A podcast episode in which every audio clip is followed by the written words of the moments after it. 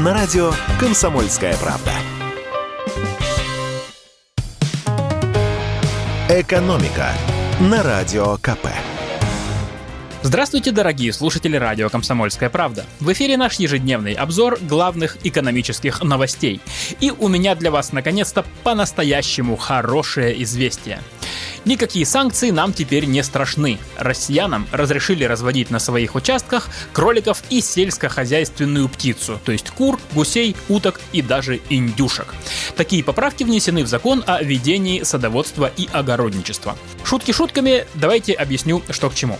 Речь идет о садовых и огородных земельных участках. По-простому дачи к ним тоже относятся. До сих пор на них был разрешен только один промысел – выращивание сельскохозяйственных культур, то есть фруктов, овощей овощей до ягод.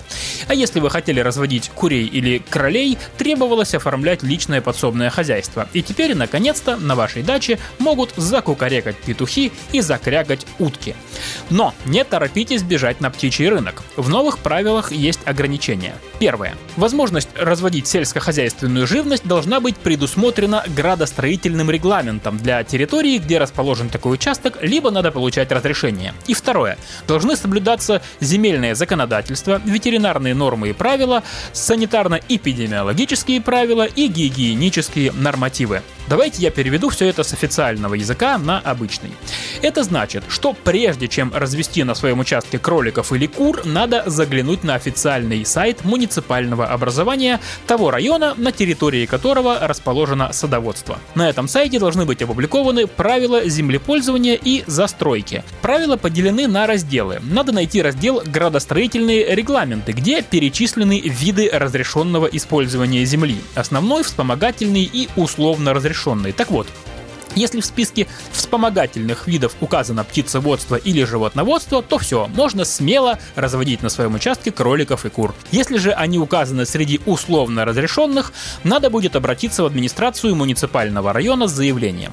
Кроме того, никто не отменял санитарные нормы и правила, где прописаны разрешенные расстояния между постройками на участке. Расстояние от курятника или крольчатника до дома, как своего, так и соседского, должно быть не меньше 12 метров, а до забора не меньше 4 метров. Так что на традиционном участке в 6 соток, если на нем уже что-то построено, выполнить эти правила непросто. Если же их нарушить, то в тюрьму, конечно, не посадят, но суд может заставить вас снести птичник и выписать штраф на сумму от 10 до 20 тысяч рублей. Кстати, на эти деньги можно купить 2-3 десятка отличных курочек или петухов. Ну и какая же в наши дни экономическая передача без новостей об уходящих из России компаниях? И если вы спросите меня, где лучшие тусовки и где лучшие девчонки, то я вам отвечу – у нас в кофейне. Неисповедимы пути иностранного бизнеса, уходящего из России. Московский завод Рено французы по доброте душевной подарили столичным властям. Сеть строительных магазинов Уби. Вроде бы кто-то купил, но до сих пор непонятно, кто именно. Зато прояснилась ситуация с американской сетью кофеин Starbucks. Еще 10 марта компания объявила об уходе из нашей страны. И вот на днях стало известно, что покупает ее никто иной, как Тимур Юнусов, он же Тимати, автор бессмертного хита «Где лучшие тусовки у нас в клубе» и прочих шедевров мировой музыки.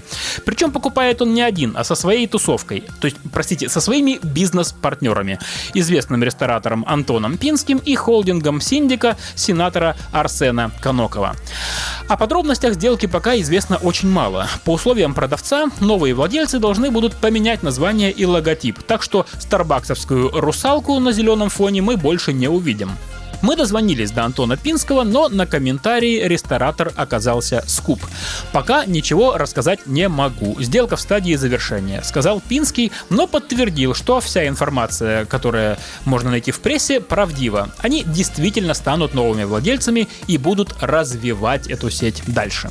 И под конец немного истории. Первая кофейня Starbucks открылась в Москве в 2007 году. Американцы зашли в Россию с серьезным капиталом. и Они сразу же арендовали точки в самых престижных местах центра столицы и не скупились на мощную рекламную кампанию. В начале нынешнего года в российскую сеть Starbucks входило уже 130 кофеен, в которых работали 2000 человек. Всем им американцы продолжают исправно платить зарплату прошлом году выручка компании «Кофе Сирена», то есть юридического лица, которое представляло бренд Starbucks в России, по данным СМИ составила 5 миллиардов 200 миллионов рублей. Экономика на радио КП.